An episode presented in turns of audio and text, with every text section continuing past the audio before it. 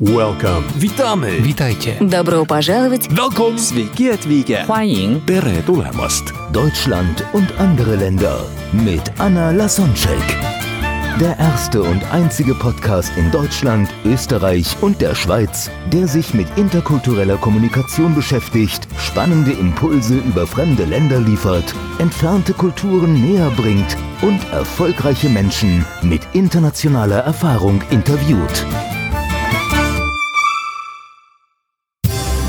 Heute im Gespräch mit Anna Dirk.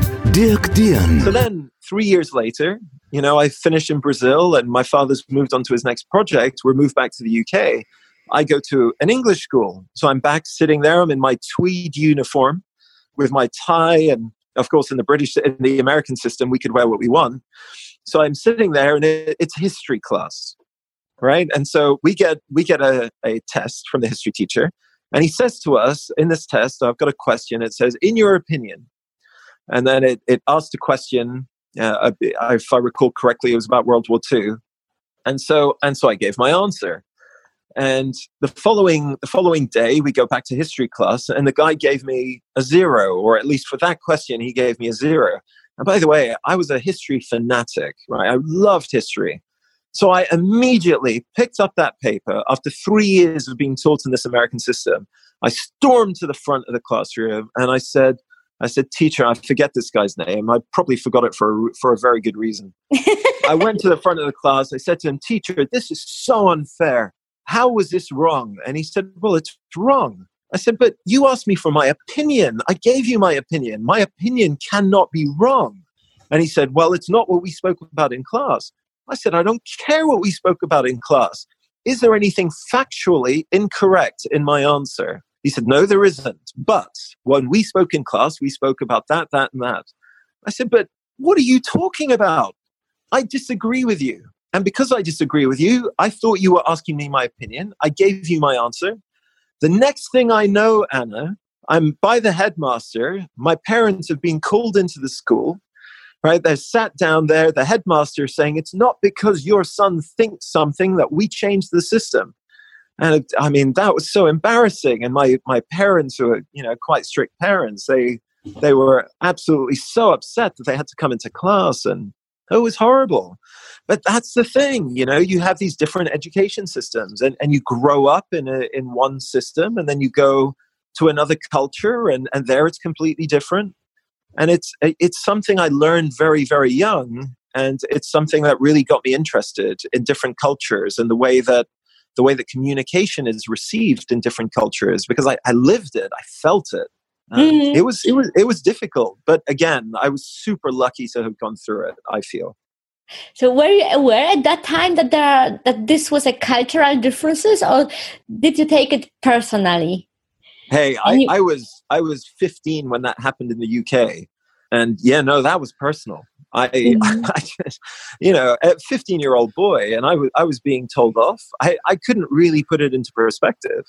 And my, my parents tried to help me out. You know, they I say they were strict, but to be fair, my father that evening he you know, he took me to a side. He said, "Hey, don't worry about it," because I thought I was going to be in serious trouble. But he was but you know at the end of the day i knew that i didn't like that teacher. And of course ironically i didn't pursue as soon as i was given the option i didn't pursue history anymore which is such a shame because i love history.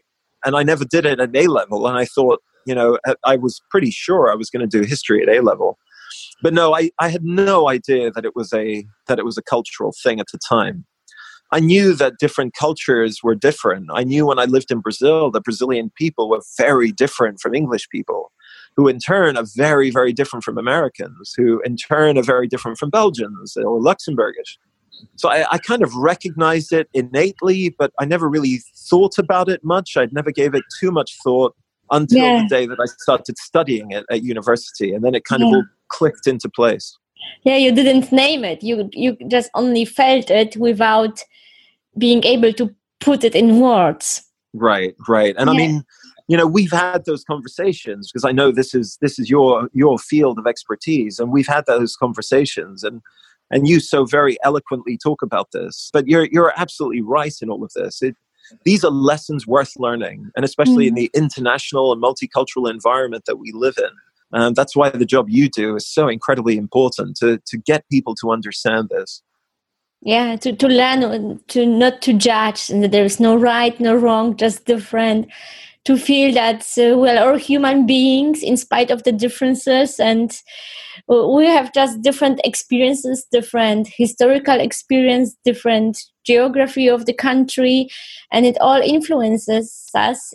Even if it's invisible those are the most dangerous and uh, difficult differences because if there is another law or in one country you drive on the left in the other on the right it's very easy to find it out. You can google it. But there are lots of things you can't google it. And that's uh, mostly the challenge for people who live in different countries or who work internationally That's, uh, that's exactly right. yeah But you know what? Having said all of that, I still don't like my history teacher. that, that Okay, I will never, I will never forgive that guy. I still believe my opinion was right. So, hey, you know. your intention you, you you always have a good intention that's for sure everybody But, well, yeah, that's right. so looking back do you have another funny or maybe maybe sad stories you've experienced and you want to share um, some cultural shocks or something which you still remember Yeah, well, there, there are there are really so many. I mean, you know, some of them are good, some of them are bad. You know, I I, I don't drink. I, I stopped drinking a little while ago, mostly for uh, for dietary reasons. I, I felt that I was gaining too much weight with uh, with all the alcohol. But then we have um, something in common there, there you go. Exactly. i don't uh, drink either no, so so I you know, and and that's great. But then when you go to China, you know, it, it's you can't do business unless you raise a glass with your partner and have a drink. You know, you you down a shot and you turn your glass to show that the glass is empty. And it's a it's a way of building rapport and it's a way of demonstrating trust in the other person. You know, getting getting drunk with them is something that you do together and it, and it's uh, and it builds the relationship. So you know and those those are really difficult things as well. I spent quite a lot of time in china now um, teaching at uh, Tongji University and a lot of students would take me out and and we'd go for dinner. I did a little bit of business there as well you know i found out very quickly that i needed to figure out a way around the system. So I uh, I was taken to this beautiful, really lovely restaurant, and so we were sitting at this huge round table.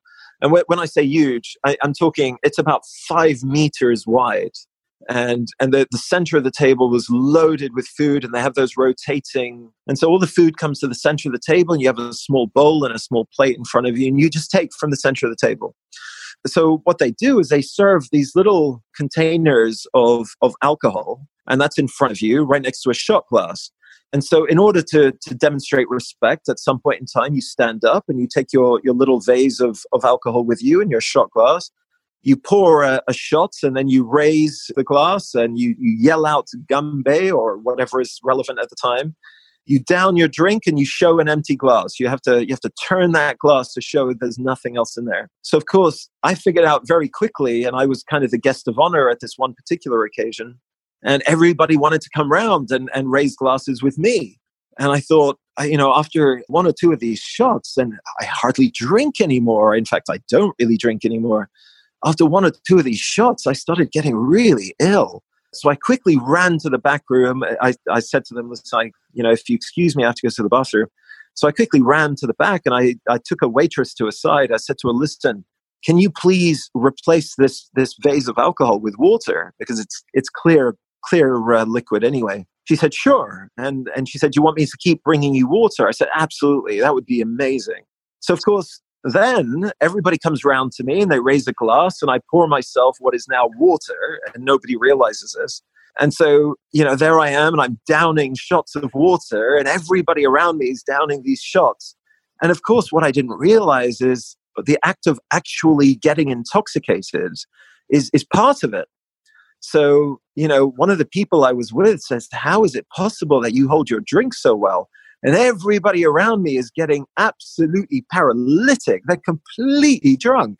And they keep going and they keep doing it. But of course, because I kind of seem like I'm still okay, you know, they keep coming and they keep challenging and they keep raising a glass. And and so at some point I thought, my word, I better start showing that I'm that I'm intoxicated. And so there I am, sort of stumbling around the room, and I'm completely corpus mentis. You know, I have no problem at all. There I am stumbling around the room and, and kind of holding on to people, doing my best impression of a drunk but yeah, these are the situations you can get into. You know, it, it, was fun at the time, but looking back, there were a lot of people that were very ill the next day for my class. Those are stories you, you can only learn when you are in the country. yeah, that, that's right. That's right. It's uh, you've you've got to kind of experience it. But I would have loved that somebody would have prepared me for that kind of experience. Yeah, that's my job. that's in intercultural. Yeah, exactly. Training. But you you are doing a great job helping people to be great in public speaking, not only in TED, but also in business life. So yeah, I, I, you know, I, it, it's something that I was always interested by, and you know, the intercultural aspect is really important as well. I feel, but you know, I, I feel like there are two different types of presentation style. There's there are information-driven presentations where you know you load PowerPoint slides and uh, everybody's looking at the slides, and and actually I feel that that's not a bad style of presentation. It's just different. You know, it's not the TED style. And the TED style I, I often label as character driven presentations. So I think what's important is to understand that there are different types of presenting, of public speaking. And that's what I do now. I, I talk about this a lot, and I, I do this at university, of course, at the different universities that I teach at. And I've also started doing that in corporate training. And I find that, I find, in fact, in companies, it's, I'm not going to say it's more rewarding, although I guess I just said it, but I think the the immediate response is very clear. You know, when I'm with a group of lawyers who need to do public speaking and, and you show them little things that they need to observe in order to be a better public speaker and they they see themselves because i typically record people when they do their uh, their presentations when they see how just these little things have made them much better at public speaking it's really rewarding you know they they immediately see it and they, they're really thankful and and I keep in contact with pretty much everybody that's been on uh, on any kind of training that I've given because it is really it is really important. You know it's one thing if you know a lot but it kind of doesn't matter unless you can communicate it. You know I, I strongly believe that communication is all about perception and it, the other it's not what you say that counts it's what people think you said that counts it's not what they do, what you do that counts. It's what people perceive that you've done that counts. So in communication, it really is all about perception, and that, that's kind of the message that I try and put out there. And then the TED platform. I mean, for me, that's just you know coaching these TED speakers. That's something I, I really do out of love and out of passion for the platform. I, I think it's it's incredible to get these amazing speakers on stage to talk. And by the way, you know, just a, a curiosity, I tend not to choose speakers. I tend to choose ideas. So when when you're curating a talk and you're thinking about the kind of people that you want on stage, you know, I get the team together and we all talk about the ideas that we want on stage. And when we have really good ideas, then we go looking for people that are experts in that idea. And typically, not everybody is very good at public speaking, but I don't mind because I feel like it's possible to coach anybody into giving a really good TED talk. You know, there are, there are established methods, there are established sets of behaviors that allow people, that enable people to give a really good TED talk. And if you teach them the behavior, they can get on stage and they can do really well. But it's very difficult to find people with really good ideas. So, you know, I, I very often put out a call for speakers but 99% of those people I'll discard because they're doing it for either for self promotion or you know they're some kind of manner maybe they've just written a book and they want to publish they want to advertise their book. And not saying that that's a bad thing by the way. There are some amazing one of my favorite ted talks i think that i've already said today is susan cain. She wrote the book the power of silence. For me reading that book was an absolute revolution. It, it identified the difference between being an introvert and being shy. And I am somewhat of an introvert, but I've learned not to be shy. And I think that's really, really critical. So it's not that, that authors are bad TED Talks, not at all. But, you know, you do have to be careful for people that are trying to promote themselves and being commercial for a TED conference. So we try and stay away from those. So it really is all about the idea. And once you have somebody with a really good idea, at that point, it's all about trying to get them to speak really well on stage. And that's something we can help with. That's something personally that I know I can help with. And that, that's what I do. Yeah, I could experience uh, the speeches you were preparing, and it's, it's absolutely amazing.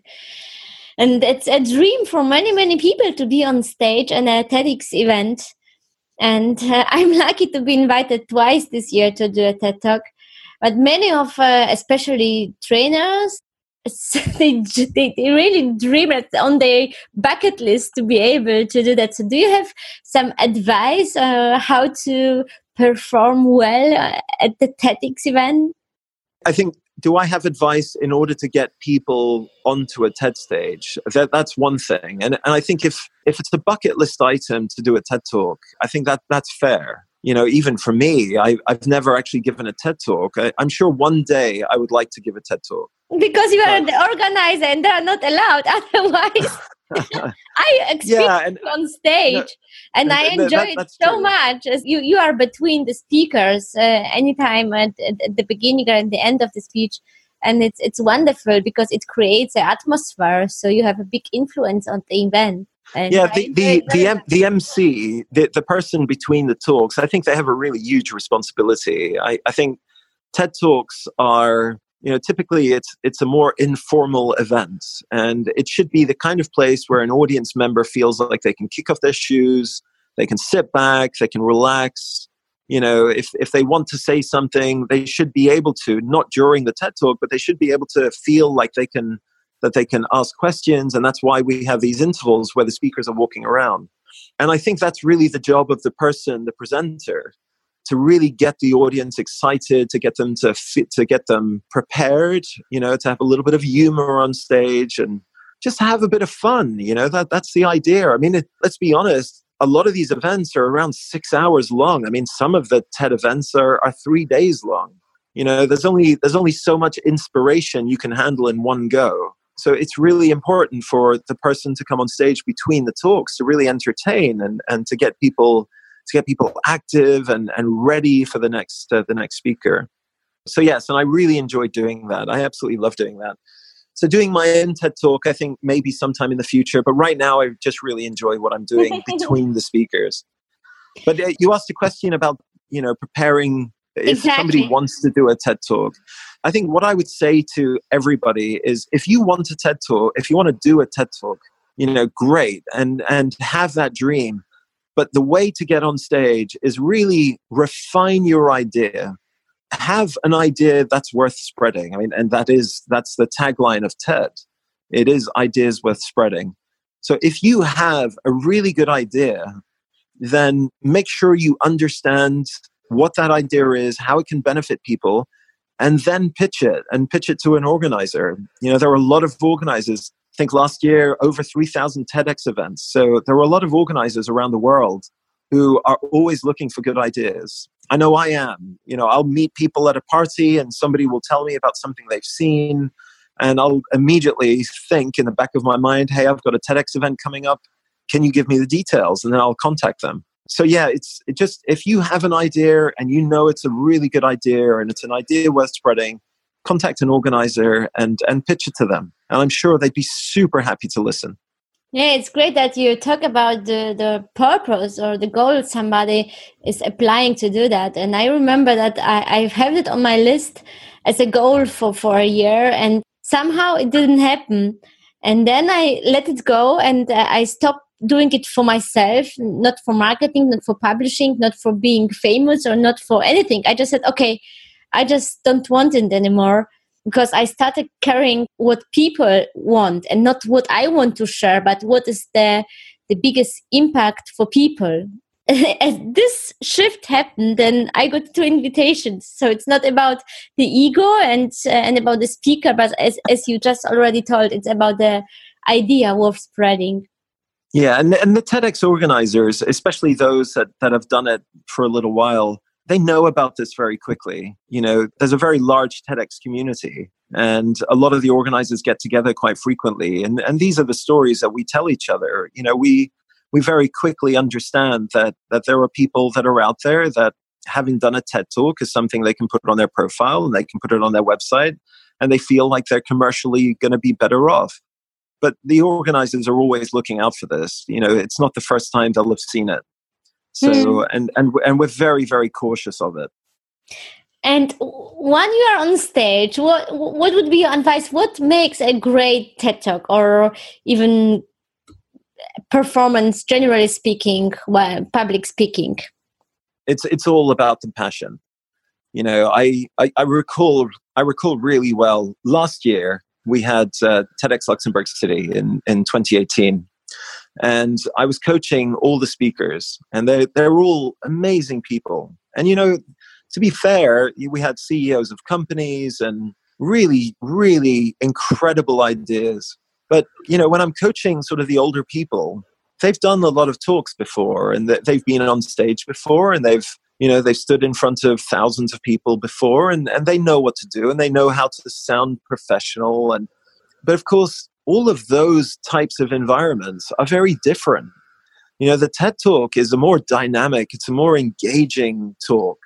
And so it was funny, you know, I was telling all these guys, come on, you've really got to really, really be enthusiastic and really demonstrate your passion and really, you know, push it out there. Speak louder than you normally would. Get, have more intonation than you would normally have. And really almost exaggerate when you're talking.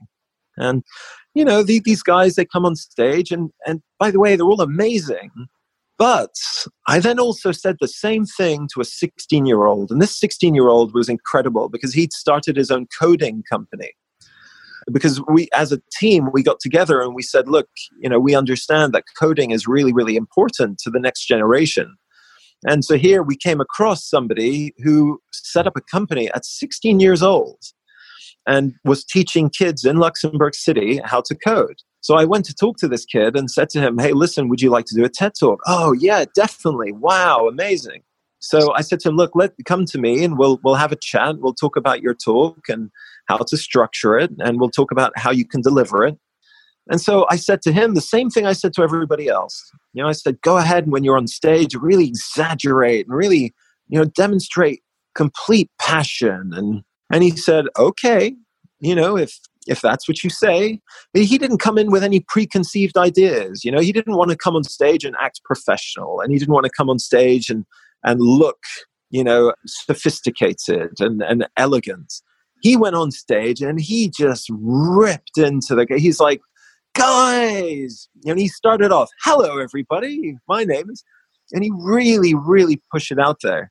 Okay, so now the whole event's over there were three different newspapers that that published articles about uh, about our event. Sorry, no, there were many newspaper articles, but in three different articles, they used the same phrase. They said that this kid stole the show. So, so it, it really is about the delivery. You know, this this is the one guy that came on stage and did not hold back. He went for it, and genuinely, his delivery was amazing. Now, uh, okay, I, am going to be honest with you. I think what he was talking about, I'm not sure I agree. You know, I in fact, I'm I'm pretty certain I don't. What he was talking about was his opinion about the the new generation, the iGen. Yeah, I, I don't know. I don't know that I really agreed with what he was talking about, but the way he delivered it, wow! It I remember the speech. yeah, it was it was great. Yeah. It was yeah, exactly. You were there. It was yeah. it was a really really fantastic speech yeah. So, talking about the energy and passion, can you tell us something about the differences in public speaking in different countries, especially in USA, Europe, and Asia? What is appropriate yeah, in one country doesn't have to be appropriate in another country. no, you're, you're, and, you're, absolutely right. And the you're audience right. uh, sometimes uh, has to do a presentation in another country. So, what are your experiences? What would you recommend to be aware of? Well, so you know, just a little bit of my experience. So I I learned a lot about public speaking in, in my English schools, my American schools, and I went to university in the UK.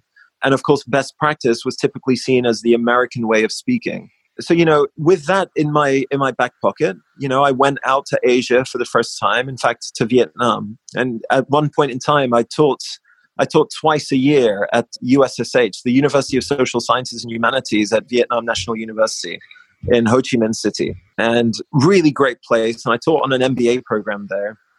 And I was telling these guys, you know, hey, get up there and, and present like the character driven presentations.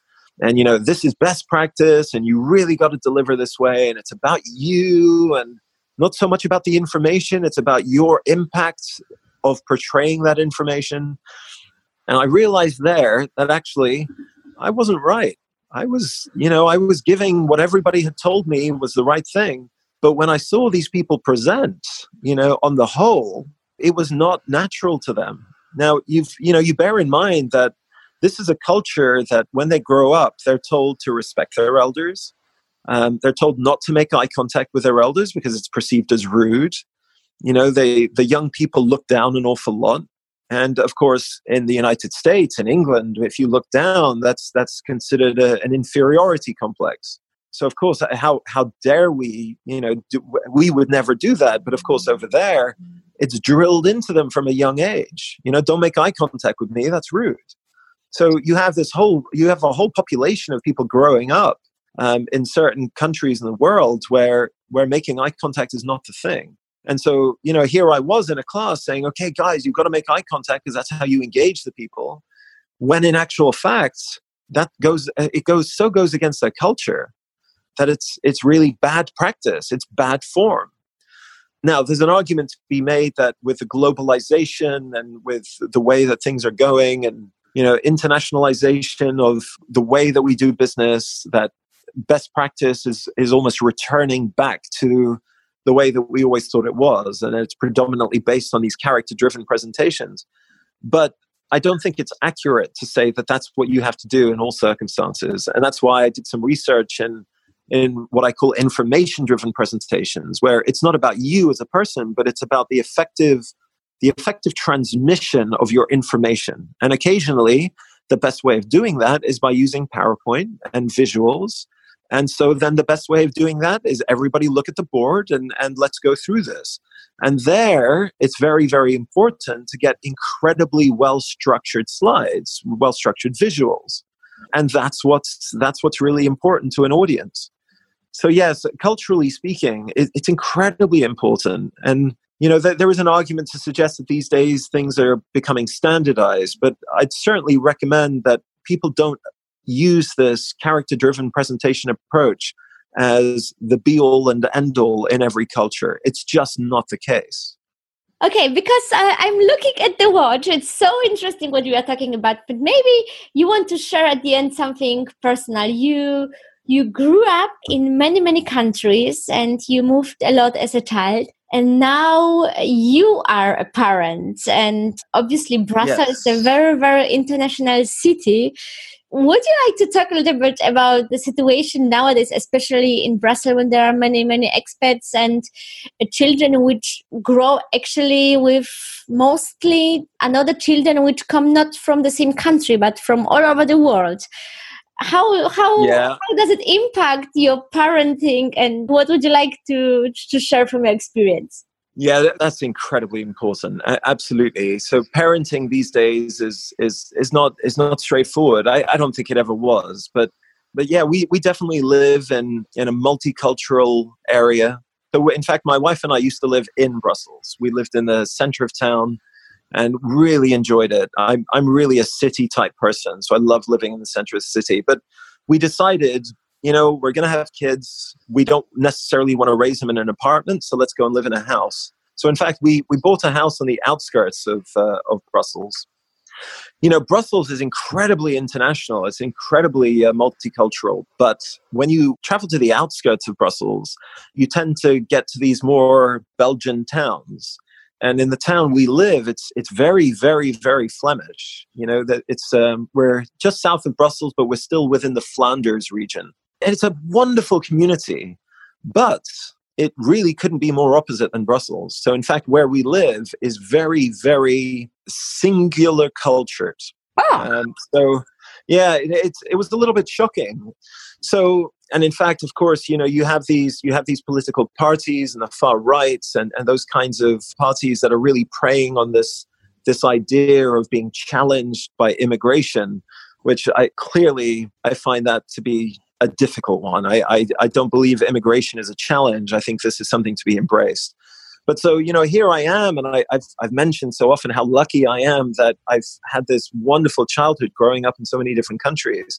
Now, suddenly, I have two daughters. And, you know, I live in a town outside of Brussels, and everybody is pretty much the same culture, and everybody is the same ethnicity. And, and it, it's, it's something that I was incredibly aware of you know, despite my despite best efforts, when I very very clearly remember one day my daughter came home, my oldest daughter came home, and you know, she was, I don't know, maybe four or five years old, if that. And we were driving in Brussels, and, and my daughter pointed out the window to this little girl, and she said, I, I don't like that girl.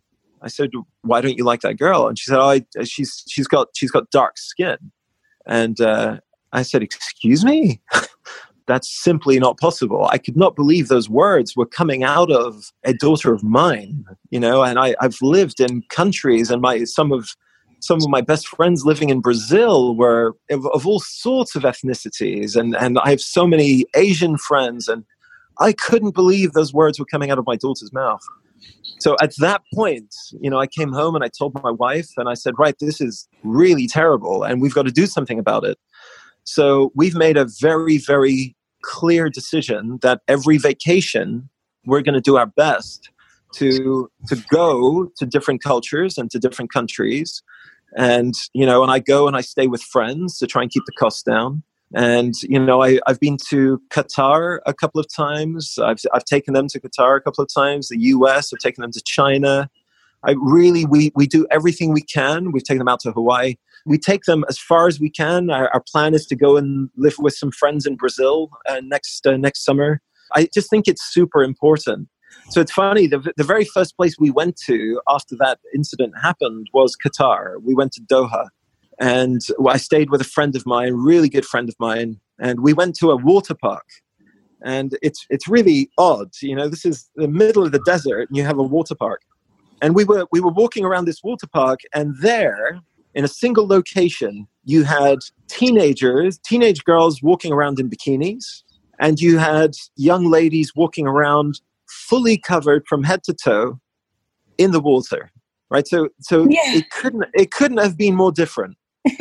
And and so i i thought you know I, somebody once said to me don't address an issue with your kid until they ask and i figured okay you know if my if my daughter had those ideas then she, at some point in time she's going to ask me hey why are people dressed this way and I, I sat there and i was waiting and i was waiting and she didn't say anything and then and we carried on. We were there for days on end, and they didn't say anything.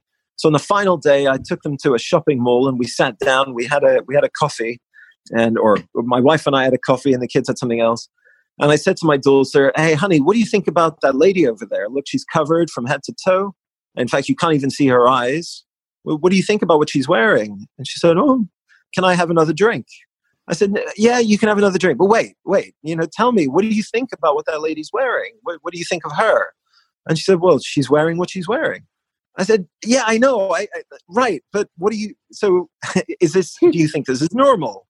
And she said, well, yeah, why not? And so, you know, it, it just, we had a long conversation about it. And I said to her, by the way, do you remember when we were driving around Brussels and that happened?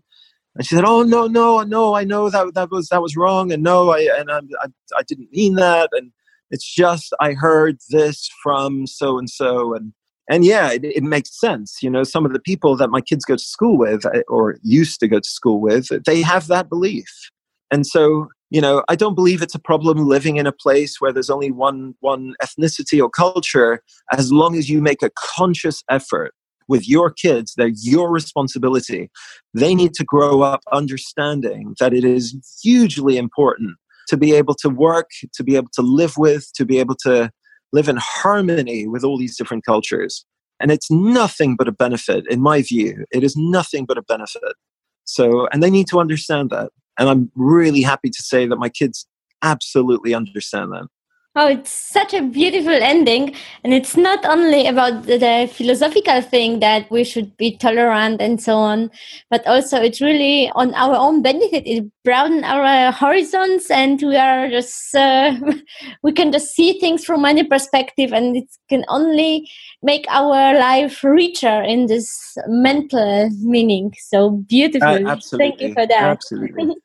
so, dear, Anna, thank you. Thank you very much yeah I, I, obviously want people to get the chance to contact you because you've spread a lot of great uh, knowledge and i already mentioned that you also coach uh, companies for public speaking and that's why i want people give the opportunity to get to know how they can contact you Oh, sure. That, that's that's very kind of you. Yes. So I I have a website. It's basically my name. So it's dirkdaenen.com. And so if you maybe if you can write it down somewhere, that would that would be really nice. Yeah, it's, it's, I will do it. Uh, lovely. So it's it's D I R K for Dirk, and Daenen is D A E N E N. So dirkdaenen.com, and there you can contact me through the website. You can also see the kinds of things that I'm up to. But if I could, if I could certainly ask if anybody finds themselves in Luxembourg City in December, we're going to be hosting TEDx Luxembourg City Women, which is going to be an amazing event. And then next June, wow, we've just had the TEDx Luxembourg City event with 1,200 people. And next June we're gonna we're gonna make that even bigger. So they're phenomenal events, and I'd really love to see people there. Hi, looking forward to it. Do you, do you, do you know the date? We don't, not yet. So, so the TEDx Luxembourg City Women event, yes, that's on the seventh of December. It's on a Saturday. So, Perfect. Um, so I would, If you, I will put it in my calendar. Lovely. Yeah. So Anna, you you can't miss it. I I noticed you missed TEDx Luxembourg City. So that's yes. the first TEDx event that I've run that you didn't come to. that's but, uh, but you absolutely will not miss this one in December. I I guarantee. If I have to come and pick you up and drive you there myself, I'll do that. and that will be great. I'm already looking forward to it. Fantastic. Thank you. Thank you so much for your time and for sharing your experience and being able to get to know the background of the, that event. And yeah, well, we'll thank, thanks for the opportunity. And for Absolutely. all of the listeners who who think that maybe somebody of your friends or colleagues we'll get some new ideas and we'll love to hear this episode. I very, very appreciate if you share it, if uh, you comment it, and if you put five stars on it so it will help that uh, more people can hear it. Thank you so much, and we will hear each other next week. Welcome. Witamy. Witajcie. Добро пожаловать. Welcome. Sveiki atvykę. 欢迎. Tere tulemast. Deutschland und andere Länder mit Anna Lasonczek. Der erste und einzige Podcast in Deutschland, Österreich und der Schweiz, der sich mit interkultureller Kommunikation beschäftigt, spannende Impulse über fremde Länder liefert, entfernte Kulturen näher bringt und erfolgreiche Menschen mit internationaler Erfahrung interviewt.